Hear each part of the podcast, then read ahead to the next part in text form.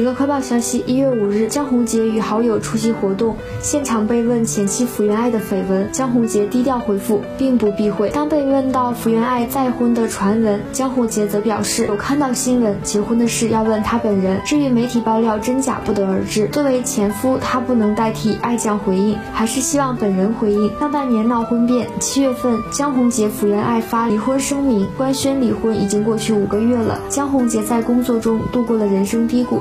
现在将所有的重心放在一双子女身上，每个重要的日子都会陪伴孩子，也不妨碍福原爱和孩子们互动。